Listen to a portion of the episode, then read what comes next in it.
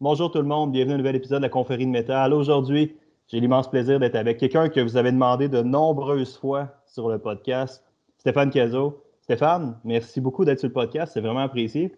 Ça fait, ça fait plaisir, Alexandre. Comme, euh, comme on parlait un petit peu avant de commencer, je suis vraiment content de t'avoir sur le podcast parce que ça fait quelques personnes qui me parlent de toi sur ça en disant que ça serait vraiment intéressant. Fait que t'es comme un podcast qui est comme deux ans the making, mettons. Là. Jacob Hamel m'avait parlé de toi. Alex Gaillon-Bouchard m'avait parlé de toi. Puis récemment, dans un questionnaire Instagram, quelqu'un m'a demandé encore de t'avoir. Fait que j'ai fait Alright, pas le choix. Fait qu'il est là, à votre demande populaire, Stéphane Cazot. Stéphane, t'as fondé ton gym qui est, en, qui est dans le coin de Los Angeles en ce moment que t'as dit? Exact, ouais. À Los Angeles, ça s'appelle Kilo Strength Society tu es connu énormément pour travailler avec des athlètes. Tu es connu beaucoup comme un gars de détail, un gars de science de l'entraînement, beaucoup, beaucoup de petits. Comment tu décrirais ce que tu fais? Je serais curieux de, savoir ça. Euh, ben, exactement ça. Je veux dire, ça fait 22 euh, ans environ que je suis euh, entraîneur privé professionnellement. Donc, au fil des années, j'ai développé de l'expertise à entraîner les athlètes de niveau professionnel. Puis au fil des années, j'ai réussi à me faire un nom en tant que spécialiste, si tu veux, en programmation puis périodisation de l'entraînement, euh, spécifiquement avec l'athlète de niveau euh, professionnel. Donc, c'est un petit peu mon, créneau, si tu veux, dans le, dans le domaine. C'est ça pourquoi je suis euh, reconnu. Dans quel type de sport, euh, plus précisément? Parce que c'est rare que les gars ils font tout du professionnel, ils font tous les sports. Souvent, ils sont plus spécialisés, de ce que je comprends, un peu? Oui, ben pas moi. Moi, je te dirais que c'est. J'ai entraîné des athlètes dans à peu près 28 différents sports, mais, mais a priori, c'est, a priori, c'est les, sports d'équipe euh, traditionnels nord-américains. Donc, j'ai entraîné euh, Major League Baseball, National Hockey League, puis National Football League. Donc, ces trois sports-là, c'est sûr avec avec lesquels j'ai vraiment passé le plus de temps en tant que, professionnel. Donc, c'est comme je décris souvent que je suis un, strength coach pour sport d'équipe. Parce que tu sais, c'est différent. Si tu prends un sport comme euh, euh, sprint ou euh, shot put, le lancer du poids, qui est très, très, très unidimensionnel au point de vue de la, du mouvement, si tu veux, au point de vue de l'activité physique. Ouais. à l'autre à l'autre côté complet du continuum, mais tu as les sports d'équipe où tu es appelé à accélérer, décélérer, changer de position, euh, sauter en une jambe, atterrir. Tu as, tellement plein de paramètres que la structure d'entraînement devient un peu plus euh, euh, générale, si tu veux, malgré, malgré qu'il faut que tu viennes à un point où tu dois être plus spécifique au sport. Mais le sport comme tel, il est plus ou moins spécifique. Donc, pour ah, moi, ça, ajoute plus de paramètres à l'entraînement, ce que je trouve beaucoup plus intéressant personnellement euh, au point de vue de programmation d'entraînement qu'un sport très simple comme vélo ou blabla, où c'est toujours la même chose, tu comprends? C'est ça. J'imagine que les deux présentent leurs défis différents, mais je te ferai une métaphore. J'aime vraiment beaucoup ce que tu dis parce que euh, moi, je viens principalement de l'altéro, je coach altéro en ce moment, puis tu sais, tu as un peu le même problème qui avait, comme tu as fait, le lancer du poids, dans le sens que peu importe comment tu camoufles ça, tous les mouvements vont être up and down d'une quelconque manière. tu, peux, mettre des mouvements frontales dans ton clean and jerk, ça ira pas super bien maintenant. C'est vraiment juste. Fait que c'est vraiment avec une sur-spécialisation. Fait que j'avais jamais réalisé ça avant d'en parler à quelqu'un, mais oui, je pense que tu as raison, ça simplifie considérablement la périodisation. parce que ça fait que tu vas tout le temps faire ça un peu. Fait que tu sais que dans ton off-season, ben là, tu vas peut-être faire les trucs que tu fais moins, genre du plan frontal, des, des rotations, ces affaires-là, mais tu sais, tout pique vers quelque chose de précis. Comme tu dis, dans ton cas, l'éventail est beaucoup plus large. Fait qu'en termes de périodisation, c'est pas mal intéressant, je trouve. J'aime ta métaphore. Ben exactement. Puis ton, je veux dire que le point que tu apportes euh, venant du background d'haltérophilie, c'est, c'est, euh, c'est intéressant aussi parce que l'haltérophilie, c'est deux levées. Right? C'est, tout ce que le sport est. Powerlifting, trois levées, haltérophilie, deux levées. Mais ce qui est intéressant pour le préparateur physique, c'est que si tu regardes la, majorité de l'information euh, du point de vue littérature sur la périodisation ou même la, manipulation du volume et de l'intensité, ça vient tout du, du milieu de l'haltérophilie. Si tu regardes les, vieilles données, ben oui, ben oui, c'est vrai ça, ouais. Russe ou allemand ou peu importe, c'est toute l'haltérophilie. Fait que le problème avec ça, c'est que as des fois, tu as, des, des, jeunes coachs qui regardent cette information-là, mais avec un œil un peu trop. Euh, ils ne sont pas capables de faire la part des choses nécessairement que, OK, Ça, c'est de l'information qui vient du snatch, du clean, bla bla. C'est très précis, c'est très singulier comme approche. Puis maintenant, ils prennent, prennent cette information-là littéralement, puis essayent de l'appliquer à un programme de préparation physique pour un athlète de sport d'équipe. Donc, les, les, corrélations ne sont pas là. Quand, ils parlent de volume d'entraînement, puis qu'ils disent que les, les, Russes font 4000 euh, levées par année, blablabla, bla, bla, bla, à telle période, OK, mais on parle de 4000 levées de, clean and press, clean and jerk, snatch, blablabla. Fait là, après ça, quand tu dis, quand tu parles de split squat, de lunge, de back extension, donc les 4000 levées, là, ça n'a aucun, il n'y a aucune corrélation, ça n'a aucun rapport.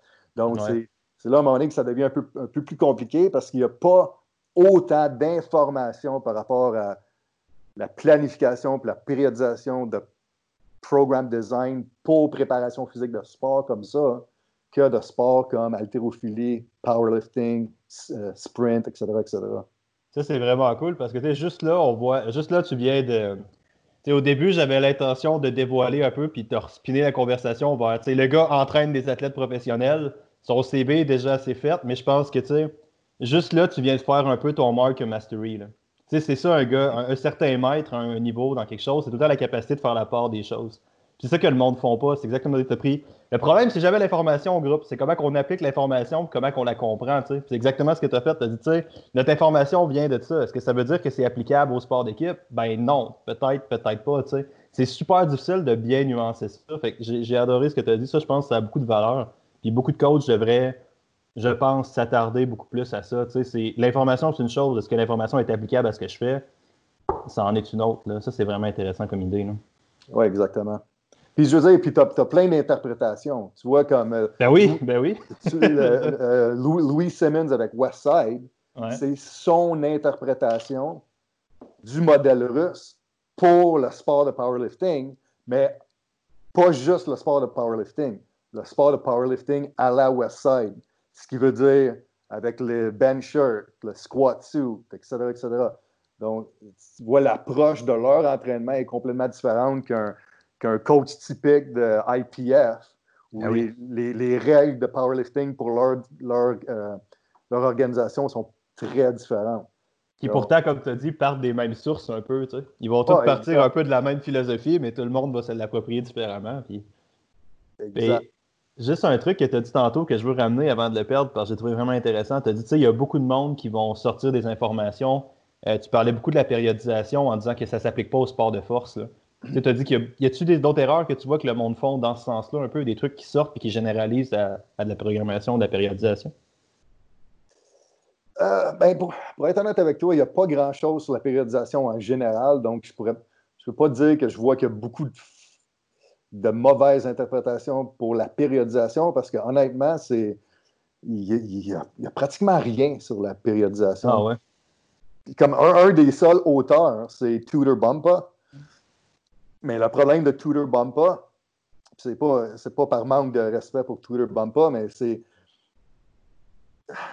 C'est son, c'est son.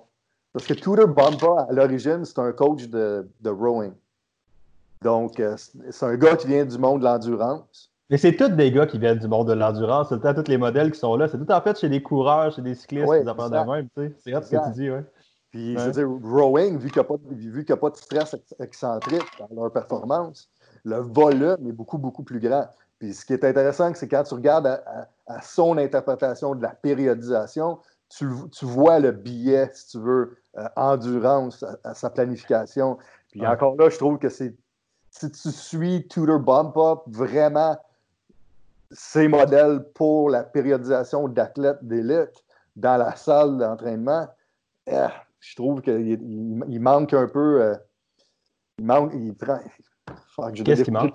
Des fois, j'ai de la misère avec les expressions euh, françaises, parce que ça fait tellement longtemps que je suis aux États-Unis, mais il est dans le champ, disons, si tu veux. Euh, Qu'est-ce que tu trouves qui manque? Tu as dit que tu trouvais qu'il manquait des affaires. C'est justement, c'est son, son billet qui est trop vers l'endurance, où le volume est trop grand. Son, son, interprétation du système nerveux, je pense qu'il n'est pas aussi deep, si tu veux, que quelqu'un comme Charlie Francis, comme exemple, qui lui, il travaille avec des sprinters, qui est peu puissance. Donc, des fois, j'aime mieux prendre l'information de Charlie Francis qui vient du monde du sprint puis essayer de transposer ça à euh, la périodisation de l'entraînement à salle, parce que je trouve que c'est un peu plus révélateur vu euh, l'incidence puis le, poids qu'il met sur le, système nerveux, la récupération du système nerveux. Et tu on pourrait faire un peu la même métaphore qu'on a faite au début aussi avec l'idée de. Surtout avec le point du volume que tu amené avec l'endurance, dans le sens que tu parlais de shot put, tu parlais d'altéro, en disant que c'est tellement ça, serait peut-être la contre-mesure ou l'autre côté de la médaille. C'est l'idée que comme tu as une direction, ben, tu tombes dans la surspécialisation vraiment précise avec une sphère. Avec une sphère Dans le sens que si tu veux te rendre un haut niveau en altéro, faut pas juste que tu sois puissant. Il va falloir que tu aies une technique fucking parfaite et que tu aies passé des milliers, des centaines de milliers d'heures à pratiquer ça. Puis tu as un peu la même métaphore en endurance, je pense, dans le sens que qu'on parle de la course, qu'on parle du rowing, qu'on parle de n'importe quoi, tu t'amènes avec un geste ultra spécialisé. Fait que là, la la capacité, pas la capacité, mais le paramètre du volume va gonfler un peu en importance, je pense. Hein? T'en penses quoi de ça? Euh, oui, définitivement. Euh, puis le risque de blessure augmente aussi, vu que c'est unidimensionnel. Mais je, vais, je, je, donner un, un, petit peu à part de ce que tu viens de me demander, là, mais c'est un bon parallèle. Je vais donner un exemple parfait de ce que je veux dire par spécialisation sur des patterns avec des athlètes de sport d'équipe. Donc, euh, nous, à Kilo Strength Society, on est trois propriétaires. Donc, c'est moi, c'est Alexandra Bernardin, puis c'est Kelsey de Sanctus. Puis les trois, on s'est rencontrés pendant qu'on travaillait. Euh, mais Alexandra, je la connais depuis 1998. Elle vient de Montréal, mais Kelsey, on l'a rencontré à Polican Group, qu'on on travaillait là-bas. Puis, Kelsey, euh, c'est pas un entraîneur, elle travaillait dans les bureaux. Puis j'ai commencé à l'entraîner quand j'ai commencé à travailler là-bas. Donc je l'entraînais avec mes programmes typiques est devenu très forte. Puis un autre coach qui travaillait pour Polican Group, Kim Goss, qui, était, qui, était l'éditeur en chef pour Polican Group, lui, c'est un coach d'haltérophilie. C'est old-timer. Il, coach d'haltérophilie depuis la fin des années 60. Beaucoup, beaucoup, beaucoup d'expérience. Puis il voyait Kelsey s'entraîner, puis il dit Waouh, il dit Steph, j'aimerais ça l'entraîner en haltérophilie, je vois son potentiel. Fait que là, elle parle à Kelsey, puis Kelsey dit Ah oui, parfait, cool, j'ai le goût d'essayer, on va faire de l'haltérophilie. Donc, pendant six mois, elle s'entraînait avec Kim, puis elle faisait juste de l'haltérophilie. Quatre, cinq fois semaine, tout le temps, blablabla. Elle est devenue très, très forte. À un poids de 139 livres, elle a euh, fait un full squat à 320 livres. OK, ouais. ouais, c'est ça. En, six mois, C'est impressionnant. Mais le problème, c'est que là, après six mois, Kelsey a commencé à être écœurée de l'entraînement. Elle dit c'est plate, on fait tout le temps la même audite affaire je suis tanné, j'ai hâte de faire du haut de corps, je m'ennuie de faire du haut de corps, je m'ennuie de faire des, des split squats, whatever. Fait qu'elle a comme lâché l'haltérophilie. Mais tout le but de, mon histoire, c'est ça. Fait elle s'est entraînée avec moi, elle était très, très, très balancée, très forte. Elle s'entraînait en haltérophilie, elle a réussi à faire un, un full squat de 320 livres à 139 livres de poids. Par contre, quand elle a recommencé à s'entraîner avec moi, je savais qu'il était pour avoir des carences parce que son entraînement était tellement unidimensionnel que j'ai mis sur un programme plus de structural balance, qu'on appelle, balance mhm. structurelle. et était plus capable de faire un step-up. Son, step-up était dégueulasse. Il était tout croche. Elle n'avait aucune stabilité, malgré qu'elle avait fait un squat de 320. Donc, mon point est que si tu entraînes un athlète d'équipe, un running back au football américain, disons, puis que tu dis, bon, ton background, c'est l'haltérophilie, puis tu veux que ton athlète soit fort, puis tu dis, bon, ben, je vais l'entraîner pour avoir un squat de 320 livres full range. OK? Cool. OK. Ton, running back a un gros squat, il fait 320 full range. Ben, il n'est plus capable de faire un step-up. Qu'est-ce qui arrive quand il fait un, changement de direction, puis qu'il y a un gars qui tombe dessus, puis il faut qu'il résiste le gars qui tombe dessus, quand il n'y a, plus aucune stabilité dans ces euh, muscles-là. Donc, c'est pour ça que je te dis que l'entraînement d'équipe, le, bigger picture est beaucoup important. Donc, il faut que tu entraînes plus de mouvements. Donc, tu ne peux pas te permettre, tu n'as pas le temps de te spécialiser autant sur ces gros lifts-là parce que tu ne peux pas te permettre de ne pas faire les autres exercices d'assistance, puis remedial, etc., etc., parce que ça va nuire à ta performance ultime, ou ça, ou ça va te mettre plus dans une position où tu vas être plus susceptible de blessures. Donc, je trouve que c'est un élément important à, à, comprendre la différence entre les sports, c'est à ce niveau-là. Tandis que le shot putter, tu peux te permettre de faire 12, 12 sets de back squat. Parce que le sport est unidimensionnel. Ouais. cette idée-là est vraiment intéressante. Là, tu tombes dans les patrons moteurs un peu plus négligés. T'en vois-tu des patrons moteurs plus négligés en général? Mettons des trucs que tu fais le monde font moins, devrait faire plus?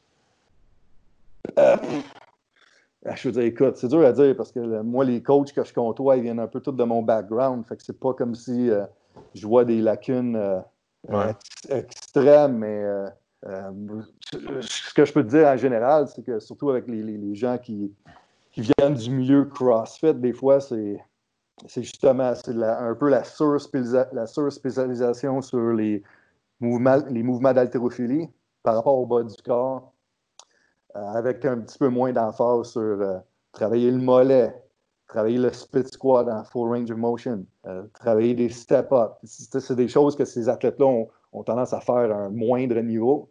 Je trouve que tu, peux voir la différence quand on parle de changement de direction ou même prévention de blessures. Ce qui est, euh, j'ai dit ça dans un autre podcast, que j'ai fait la semaine passée, mais à chaque fois que j'interviewe un nouvel athlète euh, de niveau professionnel et que je leur demande c'est quoi leur but, là, je te parle professionnel, je ne te parle pas du kid de 15 ans. Non, c'est ça. Le professionnel qui a 20 ans et plus. Je leur demande c'est quoi ton but ultime à t'entraîner avec moi pendant cette saison? Tout le temps, à chaque fois, c'est prévention de blessures. Parce qu'à ce niveau-là, c'est là où ils sont rendus là, right? ils sont déjà des athlètes de haut niveau, ils sont professionnels. Mais c'est quoi le plus important pour eux autres pour performer? C'est de rester sur le terrain. Donc, si tu prends, si tu prends pas ça en considération avec ces athlètes-là, ben, euh, la prévention de, blessures, qui est vraiment leur but ultime, mais you're, you're, kind of pulling back from it a little bit. Fait que, tu sais, c'est pas. Euh, ah ouais. Tu, comprends, je pense que c'est. Ben, j'adore, j'adore ce que tu dis. C'est. On, on a fait un peu cette métaphore-là avant de starter tantôt. On disait que, tu sais, mettons, dans le cas d'une diète, le monde reste collé beaucoup sur les détails. Ils sont alright, pas de fluctuation de la, pas de fluctuation de la glycémie, telle affaire, c'est mauvais pour ça, mais t'es comme alright, c'est bien good. Mais tu sais, si ta personne a sa diète 90% du temps, c'est pas aussi important, tu sais. Puis c'est un peu la même métaphore que tu fais en entraînement. Tu dis, guys, c'est la fucking adhésion en premier, c'est la capacité de rester dans le sport. Puis c'est pas ça qu'on fait, on reste beaucoup focusé sur ces autres détails. Fait que j'adore que un gars qui, comme toi, est connu pour travailler énormément ces détails, disent bigger picture group, on veut garder notre monde le plus longtemps possible dans le sport. Ça, je trouve ça vraiment malade, tu sais. Puis même quand tu arrives, je pourrais t'en conter une autre petite histoire, ça va peut-être t'intéresser. J'ai euh, une de mes athlètes que j'entraîne en powerlifting en ce moment qui euh, a tiré un, record canadien au deadlift. Puis, tu sais, la première fois que je l'ai rencontrée, elle était au gym, elle faisait, du, elle du RDL à 155 en 12 ou en 15 reps. Elle s'est jamais entraînée en force de sa vie. fait que, tu vois que c'était vraiment une force brute, comme naturellement. Pas, pas de strap, rien. Elle va juste venir savoir. la seule chose que j'ai faite pour l'amener de je me suis jamais entraîné à record canadien, je veux juste pas que tu te blesses. Je veux que tu restes comme deux ans dans ce sport-là, puis je sais que tu vas péter un record. J'aime beaucoup la métaphore que tu as faite, parce que je pense que c'est un peu ça l'idée, c'est comment est-ce qu'on garde notre monde là-dedans. Oui. Ouais, ben c'est exactement mon approche. Je veux dire, je vais donner un autre, un autre exemple. Il y a quelqu'un je sais pas c'est qui, c'est Kelsey qui m'a dit, mais il y a quelqu'un qui a emailé notre page euh, Facebook ou message notre page Facebook qui a dit euh, euh, tel ou tel coach dit que la périodisation ondulatoire n'est pas efficace pour les gars en hypertrophie. Est-ce que vous pouvez commenter là-dessus? Ça, ça me fait tout arrêter des questions comme ça parce que le gars sait que nous, on fait la périodisation ondulatoire. qu'est-ce que tu penses que je vais te dire? Que c'est de la merde quand c'est ça qu'on enseigne, mais en tout cas. Hey, Stéphane, juste avant qu'on y aille, on peut-tu définir la périodisation ondulatoire pour ceux qui ne savent pas c'est quoi? Oui. Avant d'embarquer sa question. Périodisation ondulatoire, c'est simplement tu fais une phase, euh, disons trois, ou quatre semaines, où l'emphase est plus sur le volume, puis tu alternes avec une phase de trois à quatre semaines où l'emphase est plus sur l'intensité. Donc, toi plus léger, plus de volume, toi plus lourd, moins de volume pendant les, ta phase d'intensification, puis tu alternes entre les deux. Euh, tu mais d'un point de vue linéaire. Je veux dire, au bout de la ligne, l'intensité continue tout le temps à monter, mais tu as des ondulations au lieu d'être strictement linéaire. Oui, c'est ça. Parfait. Merci. En tout cas, tout ça pour dire que la, réponse au gars, c'est écoute, il y a plein de façons pour gagner l'hypertrophie. Puis, évidemment, oui, en 12 semaines, si tu fais un 12 ou 16 semaines, parce que c'est ça le problème aussi, right? La plupart des coachs qui deal avec l'hypertrophie, c'est des coachs de transformation. Donc, si Joe Blow t'engage puis dit OK, dans 12 ou 16 semaines, je vais être le plus gros possible, le plus cut possible, je vais faire une compétition, whatever. C'est facile pendant 12 ou 16 semaines de juste pousser le volume d'une façon linéaire continuellement, pour essayer d'atteindre le plus haut niveau d'hypertrophie possible. Parfait, il n'y a pas de problème. Oui, oui, tu, vas probablement avoir plus, de gains en hypertrophie après 12 à 16 semaines à faire ça que 12 à 16 semaines à faire une, périodisation ondulatoire. Mais moi, mon point de vue en tant que coach, c'est je ne veux pas juste te mettre en shape dans 12 semaines, puis après ça, tu as tellement fait de volume que tu crashes, puis qu'après ça, tu perds 5 livres de muscle parce que tu n'es plus capable de récupérer. Mon but, c'est OK, je vais t'amener un bon niveau en 12 semaines, mais dans deux ans, par exemple, je veux que tu sois 40 livres plus lourd pour de vrai. Un vrai 40 livres solide. Mais si c'est ça mon but, je ne peux pas t'entraîner en périodisation linéaire pour toujours pendant deux ans parce que tu veux optimiser ton hypertrophie. Ça ne va pas arriver, ça ne marchera pas. Donc, la périodisation ondulatoire, ça te permet d'arriver là à un moment donné, tout en évitant les crashs potentiels du surplus en, volume. Donc, encore une fois, c'est être capable de faire la part des choses. Moi, mon but, ben c'est d'optimiser, mais je veux optimiser à long terme. Mon but quand j'ai un client, c'est de le garder à long terme. Je m'en fous de juste. Regarde, écoute, s'il me dit, écoute, moi, j'ai quelque chose en 12 semaines, puis après ça, je m'en fous de qu'est-ce qui arrive? Parfait. On clenche ça au coton pendant 12 semaines. Mais c'est juste, c'est pas, c'est pas viable pour le long terme. Puis encore là, c'est là qu'on va reconnaître un peu un coach qui a une... on, va, on va revenir à ton background de coach, parce que ça, je pense que ça va être intéressant. On va avoir une couple de petites affaires tantôt, là, mais tu sais, encore là, c'est là qu'on voit le coach un peu. C'est, tu vois, c'est toute la thématique du bigger picture que tu amènes. Genre, OK, fine, je peux t'amener sport professionnel ready, ce qui n'arrivera pas, mettons en 12 semaines. Ouais, si tu te blesses parce que tu es tout pété de partout à ton premier match, je sais pas si on est tant d'avance que ça. Tu sais. n'importe qui qui a fait une périodisation, une vraie périodisation linéaire de 12, indépendamment du nombre de semaines, tu sais, une vraie affaire avec ton volume, ton intensité mesurée, une augmentation progressive, là, à ta dixième semaine, tu as normalement envie de te crisser une balle. c'est ça, tu peux pas faire ça comme non-stop. Cette idée-là vraiment intéressante, je pense. Là. Non, c'est ça, c'est rough. C'est rough. ça, je te dis que long terme, c'est c'est inefficace. J'avais, mais je trouve ça intéressant que tu arrives avec une périodisation carrément ondulatoire avec des athlètes professionnels. Ça, je t'avoue, ça m'étonne un petit peu, par exemple. Parce que j'aurais pensé que les préparateurs physiques, normalement, les ont juste dans des booms précis. Tu, tu vas les avoir pour une petite période l'été ou ces affaires-là. Fait que toi, tu, j'aurais pensé que là, un linéaire aurait été un peu plus approprié, mais tu en as fait pas mal plus que moi. Fait que je serais curieux de ça. C'est parce que ça dépend de l'athlète, ça dépend de, un, de ton statut en tant que préparateur physique. Donc, est-ce que tu es un préparateur physique euh, dans un milieu privé, dans le secteur privé, qui travaille seulement qu'avec des athlètes professionnels pendant la saison morte, ou comme moi, par exemple, en 2010, 2011, 2012, j'étais engagé comme euh, euh, High Performance Consultant pour les St. Louis Cardinals au baseball. Donc, moi, j'étais en contrôle du programme à l'année. Donc, donc, là, ça, il y a une très grande différence à comment tu vas approcher ta planification d'entraînement quand tu as un an ou quand tu as juste 8, 10, 12 semaines. Donc, si tu prends un sport comme hockey, puis disons que l'athlète se rend jusqu'à Stanley Cup, ça veut dire que là, tu le vois de fin juin, peut-être début juillet, s'il prend une ou deux semaines off, jusqu'à début septembre, parce que le camp d'entraînement commence le 10 septembre, whatever. Fait que tu as, 8-10 semaines à peu près. À 10 semaines, ma, ma périodisation va être plus linéaire parce que c'est trop court de toute façon. Il n'y a, pas vraiment de besoin d'onduler rien parce que c'est trop court. Mais par, contre, si j'ai un athlète de la NFL ou que le off-season commence en janvier jusqu'à la fin juillet, on a 24 semaines. En 24 semaines, ma, ma périodisation ondulatoire va avoir un beaucoup plus grand impact qu'une périodisation linéaire. Parce que là, tu as le temps de. le temps de you have time to express les ah bénéfices, si tu veux, de la périodisation ondulatoire. Mais euh, anything moins que 12 semaines, c'est trop court, je dirais, pour un athlète pour mettre l'emphase sur la périodisation ondulatoire. Ça, c'est intéressant cette idée-là aussi, parce que je me permets de. J'ai une petite question pour toi, vraiment off the bat comme ça. Là. Tu me dis ce que tu en penses, là, mais euh, j'ai aimé ta description de périodisation ondulatoire. Je pense que c'est exactement ça. Puis je pense que le monde, quand tu le demandes de, de c'est quoi, normalement, ils vont faire des grosses définitions vraiment compliquées. J'ai aimé ton idée alterner des volumes, des pics d'intensité puis de volume de manière un peu linéaire. Tu as dit pas mal de ça, j'ai vraiment aimé cette idée-là. Tu commences tout le temps avec un pic d'intensité ou un pic de volume, toi, dans ton premier cycle? Toujours, toujours volume. Pourquoi? Toujours volume. Ben, je veux dire, c'est la prémisse de la progression d'entraînement. Je veux dire, si tu regardes euh, ce que les Allemands ont fait, euh, spécifiquement Dietmar Schmidlicker, qui est un peu le gars en arrière de la périodisation ondulatoire, Euh, ces études sont très claires qu'afin d'optimiser ta performance au point de vue force puis puissance, euh, une phase en force-puissance doit être précédée par une, une phase où l'emphase est sur l'hypertrophie. Parce que l'hypertrophie, si tu augmentes le, je ne sais pas ce qu'on en français, mais si tu augmentes le cross-section area de la fibre musculaire, donc, la, Et je ne sais pas c'est quoi en français non plus. la, largeur, le, ouais. si tu augmentes la gros, le, si tu augmentes le, Googlez-le, googlez-le, gros. Cross-sectional area. le, 16 de la fibre musculaire, ça donne un plus grand potentiel de développer des forces à un plus grand niveau et de développer plus de puissance potentiellement.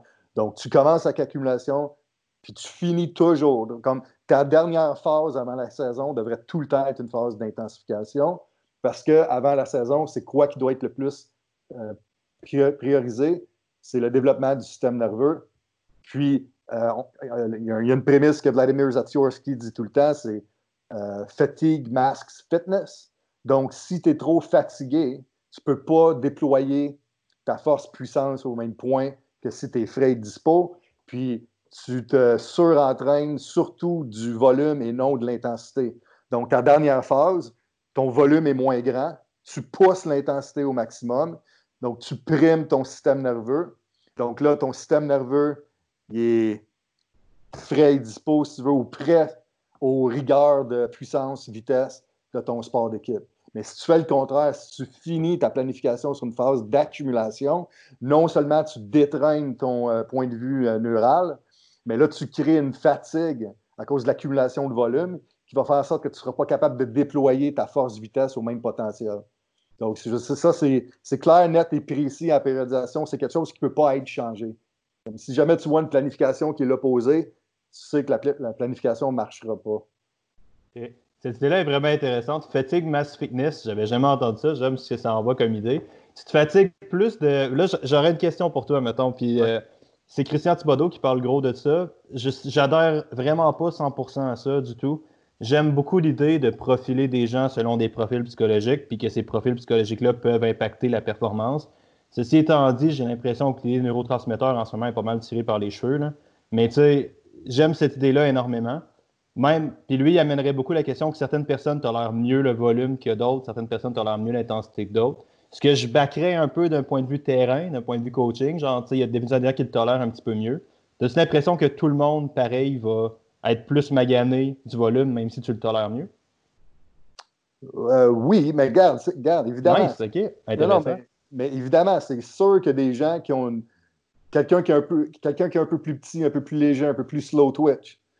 Comme, quand, je vivais à Montréal, euh, en 2000, 2001, 2002, 2003, 2004, 2005, jusqu'à ce que je déménage, mon partenaire d'entraînement, c'était Jean-Marie Lapointe. C'est mon grand chum, puis on s'entraînait ensemble tout le temps. Mais c'était drôle parce qu'on était complètement différents. Lui, c'était comme un condition, slow twitch, l'endurance au malade. Moi, je suis l'opposé complet. Fait là, on faisait la série A sur les gros exercices primaires, le deadlift, le squat. Je le clashais là, 100, livres plus que lui. Là, on, arrivait dans la série C, sur des drop sets ou euh, des séries de 12, des séries de 15. Il, il, prenait plus lourd que moi, malgré que je pesais à peu près 50 livres de plus que lui. Fait que c'est sûr que tu as du monde qui vont, qui vont strive on volume, c'est clair. Par contre, peu importe ton profil neuro, euh, euh, de neurotransmetteur, la réalité est que avant un sport, ta phase avant un sport, peu importe, tu dois finir sur une phase d'intensification parce que tu dois prime le, système nerveux. Puis tu ne peux pas prime le système nerveux en conjonction avec un gros niveau de volume. C'est juste impossible. Même si tu es quelqu'un qui est bon à tolérer, à tolérer, le volume, tu dois quand même prioriser le système nerveux avant une compétition. Ça, c'est c'est un incontournable, si tu veux. C'est comme ça, c'est une loi, c'est un principe d'entraînement qui est un incontournable. Euh, ce, que ce que ta prédisposition au volume ou à l'intensité va faire, c'est que peut-être que toi, tu vas être quelqu'un que tes phases d'accumulation vont être plus longues, puis tes phases d'intensification vont être plus courtes. Si toi, les phases d'intensification, ça te brûle complètement, puis ça tue tes joints, tes tendons, tes ligaments, mais peut-être que ta phase va durer deux semaines au lieu de quatre semaines. Donc, c'est comme c'est comme ça que tu vas jouer avec ça, mais je veux dire, la, réalité que tu dois précéder accumulation, ensuite intensification, puis tu dois finir avant la saison avec intensification, c'est un incontournable. Ouais. Ben, j'aime vraiment beaucoup comment tu l'as amené parce que l'idée de la question, c'était pas tant d'aller sur la science de l'entraînement, c'est d'aller regarder comment tu allais justifier ton raisonnement autour de ça, mettons. Fait que ça, ça j'ai beaucoup aimé comment tu l'as dit. Tu as dit, tu sais, il y a certaines personnes qui vont l'adapter, mais il faut que tu aies une certaine progression dans tes concepts. L'idée de fatigue, l'idée de fatigue cash fitness, ça, j'aime vraiment beaucoup ça. Puis euh, c'est vraiment intéressant comme idée. Là, la, question, je pense, pas dans la chambre, dans, la chambre, dans la pièce, par exemple. T'es né au Québec? Mm-hmm. T'es parti aux États-Unis? Ouais. What for? Pourquoi? Pour le travail. Euh, donc, moi, je suis né à Chicoutimi, mais je suis parti de Chicoutimi, j'avais deux ans. Euh, j'ai vécu à Victoriaville, j'ai vécu à Ouagadougou au Burkina Faso, j'ai vécu à Grand Bay, j'ai vécu à Saint-Césaire, j'ai vécu à Saint-Jean-sur-Richelieu. Finalement, je suis arrivé à Montréal en 1997 pour mon baccalauréat en sciences d'activité physique à l'Université de Montréal.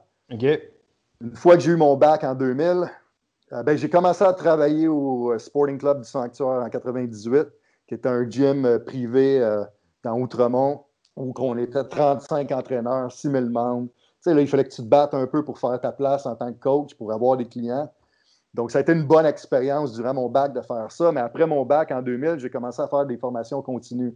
J'ai fait John Berardi, j'ai fait Ian King, j'ai fait Charlie Francis, Eric Serrano, Charles Poliquin, évidemment. Puis Charles Poliquin, euh, je suivais ce, qu'il faisait depuis 1995 environ. Puis je trouvais ça très intéressant. Donc, quand j'ai commencé à faire de l'éducation avec lui, j'ai vraiment cliqué avec son matériel. Euh, j'ai commencé à faire plus de cours avec lui. Donc, en 2004, j'ai fait. Euh, en, 2001, j'ai fait son premier BioSig à Chicago. En 2004, j'ai fait son PICP niveau 1 et 2, où euh, Christian Thibodeau était là, Eric Falstro était là. Pourquoi tu as cliqué? Tu dis que tu as cliqué un petit peu plus avec Charles Poliquin? Avec, le matériel. Parce que tu sais, au, début de ta carrière, dans ta vingtaine, pour moi, le but, c'est d'essayer d'aller chercher de l'information d'un peu tout le monde pour voir c'est quoi qui c'est quoi qui c'est quoi qui, qui, déclic avec ta personnalité, si tu veux. moi, j'ai tout le temps été quelqu'un très précis. J'ai commencé à m'entraîner j'avais 11 ans. J'ai commencé à lire des, livres de physiologie d'entraînement, j'avais 11 ans. Comme la, science de l'entraînement, je trouvais ça fascinant. Mais jusqu'à ce que je lise, je lise le matériel de Charles en 97, tout ce qu'on voyait sur l'entraînement, c'était 3 fois 10. Puis il ne parlait pas de tempo, il ne parlait pas de temps de repos. Tu ne voyais jamais A1, A2, antagonist, euh, agonist, antagonist, double station, superset. Ça n'existait pas. Puis là, tu lis le, travail de Charles Poliquin. Non seulement tu vois des temps de repos en secondes, ce que tu ne voyais pas non plus, tu voyais des tempos, tu voyais A1, A2. Il parlait d'accumulation, intensification. Je suis là, wow, c'est quoi ça? Ce qui est intéressant de Charles, pourquoi c'était un aussi grand pionnier, si tu veux, c'est que c'était un, un préparateur physique qui a, été mis dans le milieu de la, du bodybuilding. Il écrivait pour Muscle Media 2000. C'est un magazine, un magazine de bodybuilding.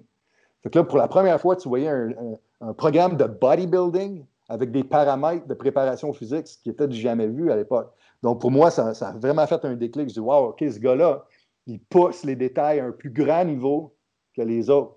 C'est pour ça que j'ai comme ça j'ai comme continué, si tu veux, à faire ces cours. Puis en 2004, après avoir fait ces, cours-là, eh ils m'ont approché pour aller travailler dans un de leurs centres qui ouvrait à Saint-Louis, au Missouri. Donc, j'ai pris l'emploi parce que mon but ultime, moi, j'ai tout le temps été un fan de la NFL. Mon but ultime, c'était un jour, à l'âge de 14 ans, je me suis dit, je veux entraîner un gars de la NFL. That was my goal. Mais vivant au Québec, à Montréal, je n'avais aucune possibilité de ça. Donc, sachant que je pouvais être à Saint Louis, Missouri, il y avait les Rams à l'époque, je me disais, ah bon, c'est une possibilité. Donc, j'ai pris cette chance-là. Même avec les Canadiens, tu ne voyais pas de chance? Ah, ben ok, j'ai jamais été un gros fan, pour être honnête. Puis, euh, OK. C'est vraiment la NFL. C'était vraiment la NFL t'intéressait, ouais. Ouais. Euh, tu sais, j'ai entraîné des gars de la NHL, ce qui était cool, mais c'est pas. Euh, donc, c'est pas mon sport qui me. Ça me passionne pas du tout, là, comme je suis pas le hockey. Comme quand j'entraîne les gars, j'y suis, mais je suis pas vraiment le sport. Toi, tu venais de quel sport? T'as bodybuilding un peu plus ou. Non, moi, j'ai fait football, j'ai fait arts martiaux. OK. Euh, bodybuilding, je n'ai pas le talent pour. Je veux dire, j'ai pas. Euh, à 5 et 11, il aurait fallu que je sois 220 livres sur le stage pour avoir l'air de. Pour avoir l'air d'un cave. Fait qu'oublie ça, là. je, pèse 225 livres là, mais je suis loin d'être prêt à monter sur un stage. Euh, fait que non. Il y a beaucoup de gars, puis corrige-moi si je me trompe. J'ai vraiment beaucoup aimé ce que tu as dit sur Charles Poliquin, dans le sens que, tu sais, les gars comme moi, un peu, ben, je ne vais pas dire plus jeunes, mais qui ont moins d'expérience de coach. Tu as dit que ça faisait combien d'années? 22 ans que tu coachais tantôt? Mm-hmm. Ça fait 10 ans, moi, concrètement. Fait 10 ans, c'est beaucoup d'années. Comparer un gars de 22, ain't that much? c'est comme, c'est pas grand-chose. C'est la moitié de ce que tu as fait. Puis j'aime tout le temps ça, j'en avec des gars qui ont un gros, gros background parce que tu arrives avec cette affaire-là, tu arrives et tu me dis, tu sais, Charles Polquet qui arrivait avec des tempos, des trucs comme ça. Tu sais, moi, c'est tellement acquis dans l'industrie en ce moment, c'est tellement normal, mais on a oublié que ces affaires-là ont été poussées à un certain niveau par des gars. J'aime ta métaphore de. Puis Charles, Charles Polquin était une métaphore intéressante parce que le gars drivait beaucoup de critiques, mais tu peux jamais nier que ça a été un pas pire pionnier pour l'industrie pareil. Là. Fait que, cette idée-là de rendre hommage à l'homme est vraiment intéressante, je pense. Ah, c'est clair. Puis, puis aussi, il faut mettre les choses en perspective aussi. Les tempos, ça a l'air d'un acquis pour toi puis moi parce que nos followers, notre entourage de réseaux sociaux, on est tous des coachs un peu du même background, tout le monde utilise ça, mais le monde du, fitness, c'est énorme. Tu sais, je suis aux États-Unis ici avec 330 millions de personnes, t'en as en tabarnouche des coachs. je te jure que la grande majorité, ils ne savent pas c'est quoi un tempo, ils ne savent pas c'est quoi un temps de repos. La grande ah majorité ne savent pas c'est qui Charles Poliquin, surtout sur la côte ouest américaine. Charles Poliquin n'est pas connu ici. Donc, tu sais, c'est important aussi des fois de mettre les choses en perspective. Fait que même si tu penses que c'est un acquis pour tout le monde, les tempos, je te garantis que si, tu sors, si on sort de notre propre bulle à nous autres, euh, tu as encore du chemin à faire pour euh, éduquer les coachs. Parce que, parce que là, avec notre éducation qu'on fait avec Kilo, on est approuvé par euh, NSCA et ACSM pour des, des, des, crédits d'éducation continue. Donc, on commence de plus en plus à avoir des, des coachs qui viennent à nos cours qui sont un peu en dehors de, du réseau Charles Poliquin, si tu veux. Donc, pour eux autres, quand ils viennent à mes cours et qu'ils entendent parler de certains concepts, c'est du. Ça leur passe zipper par-dessus la tête. C'est des choses qu'ils n'ont jamais, jamais vues. Genre quoi? Y a-tu d'autres choses que les tempos? Je serais curieux là-dedem. Ah, tout, périodisation ondulatoire, ça pas c'est quoi? OK. OK. Euh, même le, le, 1RM Continuum, ils ne comprennent pas le concept que, disons, si tu fais 5 reps, c'est environ 85% de ton RM sur les exercices de base multijoints. C'est des choses assez basiques. Euh, je dis, un, oublie pas que pour être entraîneur, tout ce que tu as besoin, c'est une formation d'un week-end, right? Mm-hmm. Comment tu deviens un bon coach? Mettons, tu pouvais te parler à Stéphane Cazot qui a commencé il y a 20 ans. C'est quoi tu te dirais de faire, first? Pour comment devenir un bon coach? Ben, je sais pas. Moi, c'est une, passion, comme je te dis. À, 14 ans, je savais que je voulais être strength coach, je savais que je voulais entraîner de la NFL. Tout mon parcours euh, au point de vue euh, éducation a été fait en fonction d'avoir mon bac en sciences d'activité physique. C'est juste pour te donner un exemple. en, 2000, ma dernière année à l'Université de Montréal, on était 180 finissants.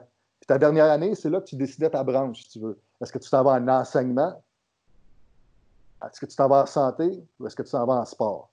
Enseignement, ça ne m'intéressait pas. Moi, je me dis, apprendre de la physiologie et de l'anatomie pour enseigner un petit kid à lancer un ballon, je ne veux rien savoir de ça. Je ne veux rien savoir de l'enseignement. Santé, j'en avais rien à foutre. Moi, c'était sport. Fait que je suis allé dans la section sport. Mais sais-tu combien qu'on était de 180 qui sont allés en sport? Deux, genre. Il y avait juste, il y avait, juste moi. Voyons. nice. Puis tout le monde me disait pourquoi tu vas en sport, il n'y a pas de job. Mais je m'en fous, c'est ma passion, c'est ce que je veux pousser.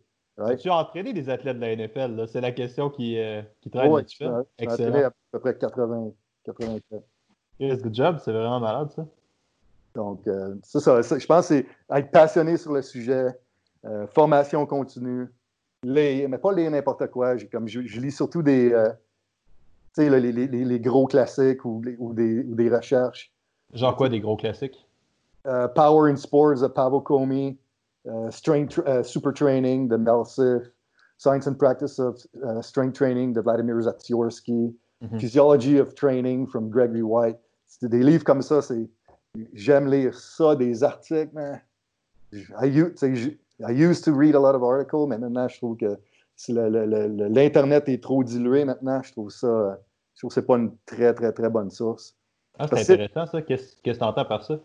Ben, regarde, je veux dire, tu as, des milliers de coachs, tu as des milliers d'éducateurs dans le monde de l'entraînement, mais le trois quarts du temps, tu, vois un article, euh, euh, voici ben, mon article sur développer la puissance en salle par Joe Blow. Je ne sais pas c'est qui, moi, Joe Blow. Est-ce qu'il est vraiment crédible? Sais, j'ai pas le goût d'aller faire de la recherche pour savoir c'est qui ce gars-là, c'est quoi son background, c'est qui qui a vraiment entraîné. Mais l'article a de l'air sharp, l'article a de l'air correct, tu lis ça, tu penses que c'est de l'acquis, tu penses que c'est du vrai stock, mais non, c'est juste, c'est quelque chose qui vient de lire d'une autre source, qui, a, fait une théorie avec ça, qui vient de l'écrire, puis il n'a jamais entraîné personne à faire ce protocole-là. Like, who knows? Je trouve, je trouve, l'Internet, c'est difficile. Ben, J'aime beaucoup comment tu l'amènes parce que j'ai fait un podcast avec Jacob Hamel là-dessus, sur ça. Puis, tu sais, moi, je viens beaucoup du monde scientifique. Fait que, je viens vraiment beaucoup de ça. Puis, c'est tout le temps ça. C'est ce clou-là qu'on tape dessus tout le temps. T'es comme, c'est pas sortir une étude, après ça, l'appliquer. C'est pas ça le but. Il faut que tu sois capable de le remettre en contexte. Si t'as pas le contexte dans lequel tu remets ton étude, ton étude, elle vaut pas de la merde. Ça te donne absolument rien comme information. c'est important de savoir que toutes les études s'emboîtent comme une espèce de casse-tête l'une à l'autre, mettons. Fait que ça répond à un bout précis de casse-tête. Ça répond pas à combien de morceaux dans ta boîte. Ça répond pas à combien faire le meilleur sport. C'est vraiment juste un point précis. Fait que j'adore que tu dises ça. Je pense, je pense que c'est ça le problème. C'est carrément de torturer de la science pour lui faire dire ce qu'elle veut que tu lui dises. Fait que cette là est vraiment intéressante. Ben, je trouve aussi que la, science dans, le monde de l'entraînement a ses limites aussi. Parce que je trouve que c'est difficile de. C'est pour ça que, pour ça que j'aime les, les, vieux livres, les vieilles études. Parce que je trouve que les vieux pays euh, du bloc, euh, Eastern Bloc Countries, on, dirait que leur sens moral et éthique, ils s'en foutaient un peu plus. fait que euh, leurs études sont, je trouve sont un peu plus deep que beaucoup d'études que tu vois aujourd'hui, c'est avec un, petit jeune non entraîné de 20 ans qui va à l'université sur une étude sur 8 semaines, qui font du leg extension trois fois par semaine pour trois séries de 10, puis là, ils prennent des autopsies, puis hein, tu sais, fuck, c'est pas réaliste. Il n'y a aucun entraînement qui a l'air de ça. Mm-hmm. Mais c'est vrai, puis tu sais, tu as deux tu as deux paramètres principaux. Le premier là-dedans, c'est que. En fait, c'est peut-être la même affaire, mais oui, ce que tu dis est 100% vrai. Puis le fuck avec ça, c'est super simple. C'est juste un, il n'y en a pas d'argent dans cette industrie-là. C'est peut-être un petit peu moins pire que c'était avant, mais il n'y en a pas d'argent. Fait que pour avoir, pour avoir du financement, il faut que tu passes par le médical ou par la santé d'une quelconque manière. Fait que là, qu'est-ce que tu te ramasses à faire? Ben, de l'EMG. Tu te ramasses à faire de la biopsie de telle affaire chez des populations symptomatiques, c'est des jeunes. Y a-tu un potentiel de traitement? Y a-tu un potentiel thérapeutique? Fait que t'es pas je pense qu'il y a une coupe d'auteurs qui sont un peu moins pires, puis que ça commence à devenir un petit peu mieux, mais tu as raison, c'est pas de la spécialisation pure et nette d'entraînement, puis c'est un problème, c'est un fuck majeur, comme tu as dit. C'est pour ça que moi, ce que j'ai fait, je pense qu'une des raisons pourquoi que, euh, j'ai réussi à faire une niche un peu en dehors du mainstream, c'est que ce que moi j'ai fait, c'est que quand j'étais, quand Charles a piqué ma, ma curiosité avec les détails qu'il a fait, donc, j'ai lu tout ce qu'il a écrit, j'ai étudié tout ce qu'il a fait, j'ai lu toutes les références qu'il a données. Puis, j'ai commencé à appliquer cette information-là. Mais ce que moi, j'ai fait, par contre, c'est que j'ai étudié mes propres données, puis j'ai fait des protocoles avec mes propres données. Puis j'ai tout, le temps, tout le temps analysé, puis analysé, puis analysé, analysé mon information tout le temps. Puis j'ai pris un aspect scientifique dans le sens où, OK, à un moment donné, je regarde, je dis, OK, avec ces 10-là, j'ai pris telle approche mes résultats étaient tels. Avec ces 10 autres-là, j'ai pris une autre approche. Mes résultats étaient X. Mes résultats X sont 20% meilleurs que mes autres résultats. Fait que fuck les autres résultats, on va garder le protocole de X. Puis là, je prends ce protocole-là, puis là, j'essaie d'améliorer ce protocole-là. Donc, c'est un peu. C'est le processus que moi, j'ai fait. C'est un processus scientifique, pour perfectionner. non, exact. C'est que je voulais perfectionner le système.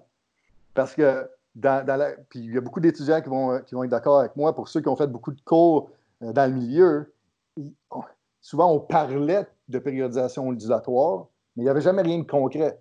C'était juste, ah, tu fais plus de reps là, tu fais moins de reps ici. Mais il n'y avait jamais rien de concret.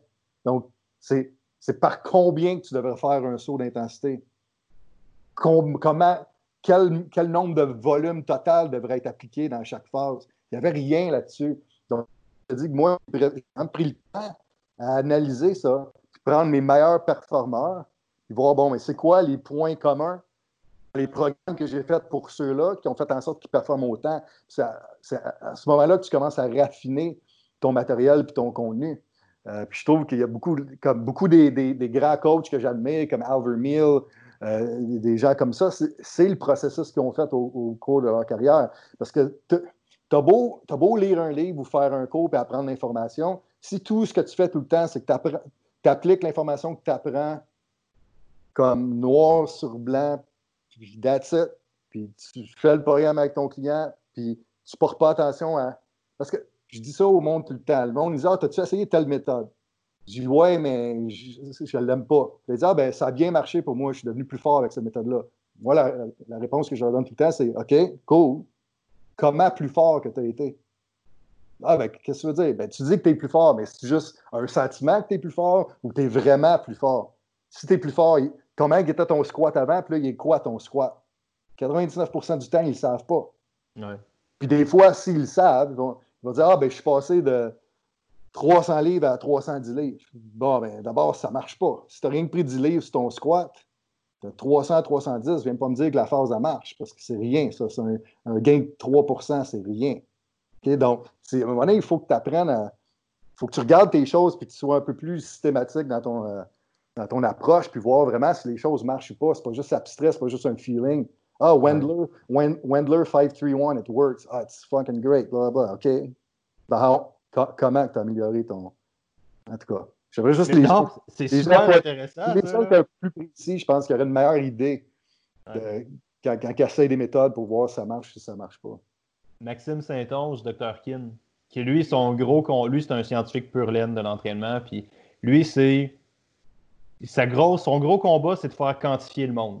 Fait qu'il serait 100% d'accord avec toi. C'est juste, le monde a peur des chiffres en général. Tu sais, je fais telle diète, je perds du poids. OK, combien de gras t'as perdu? Qu'est-ce que t'as perdu? Tu j'ai pris de la force. Combien de force que t'as pris? Tu sais, ces affaires-là, c'est super important. Puis ça, ça nous ramène à la deuxième affaire que t'as dit parce que si t'as pas de données, comment tu veux faire l'acte de réflexion puis l'acte de progrès? Tu c'est ça l'apprentissage. Il se passe de quoi? Tu fucked up ou non, tu reflètes là-dessus, puis après ça, tu apprends. Mais tu n'as pas de base, tu peux pas refléter, tu peux pas apprendre. Puis l'entraînement, c'est censé être un processus d'amélioration d'une quelconque manière, right? Ouais. Fait que tu sais, j'adore ta métaphore, je trouve ça vraiment, vraiment important de taper là-dessus. Mais, mais je vais être honnête, par contre, c'est difficile de faire ça. Parce que je veux dire, ben au, début de ma carrière, donc moi, j'ai pas la meilleure personnalité, je souris pas, rien de ça. Donc, moi, quand je travaillais au sanctuaire, j'ai du une bonne clientèle. Ça m'a pris un bon, un solide trois ans avec que j'aille une clientèle à temps plein. Mais le problème, c'est que souvent, quand tu travailles dans les gyms comme ça, tu as des monsieur, madame, tout le monde qui viennent deux fois par semaine puis qui manquent le trois quarts du temps. Donc, le problème, c'est que même si tu accumules les, les, données de ces gens-là, euh, tu ne seras pas capable de vraiment trouver rien de, très, très corrélatif qui va être game changer pour toi. Donc, moi, pour être honnête, je veux dire, c'est plus au moment où que j'ai euh, switché euh, aux, athlètes, où que la, grande majorité de mes clients étaient des athlètes de haut niveau et des entraîneurs, que là, j'ai vraiment pu pouvoir avoir de la vraie information. Parce que leur fréquence d'entraînement était adéquate, il ne manquait pas d'entraînement. Tu, vois ce que je veux dire? Donc, des fois aussi, tu es un petit peu limité par ta clientèle. Oui, c'est clair que oui. C'est Madame, Gendron, Madame Gendron qui est juste capable de faire des goblet squats Qu'est-ce que tu vas prendre de ça? Pas grand-chose. Et c'est vraiment intéressant parce que là, encore là, on ramène à deux mondes différents. Puis c'est la même métaphore que tu parles depuis le début. C'est l'idée de comprendre le bigger picture, comprendre ton contexte. C'est quoi ton contexte? C'est quelqu'un qui va faire des gobelets de squat toute sa vie ou proche, puis ça va être good enough? Ou c'est quelqu'un que tu veux l'amener au plus haut niveau de la performance athlétique parce que tu ne l'approches pas de la même façon, right? Et je pense que les gens, ben pas les gens, on fait pas ça assez souvent. On se demande pas tu, l'as mieux dit que moi. C'est une thématique de tout n'est pas noir ou blanc. C'est pas juste une méthode, comment je rentre là-dedans puis je fais ça. Ça, je pense que c'est vraiment, vraiment important d'amener ça. Stéphane, ça fait 50 minutes qu'on est parti. Euh, je pense que tu as fait une solide job d'éduquer le monde. As-tu d'autres choses que tu veux qu'on parle avant de mettre fin à ça? As-tu d'autres questions que tu aimerais répondre ou des points?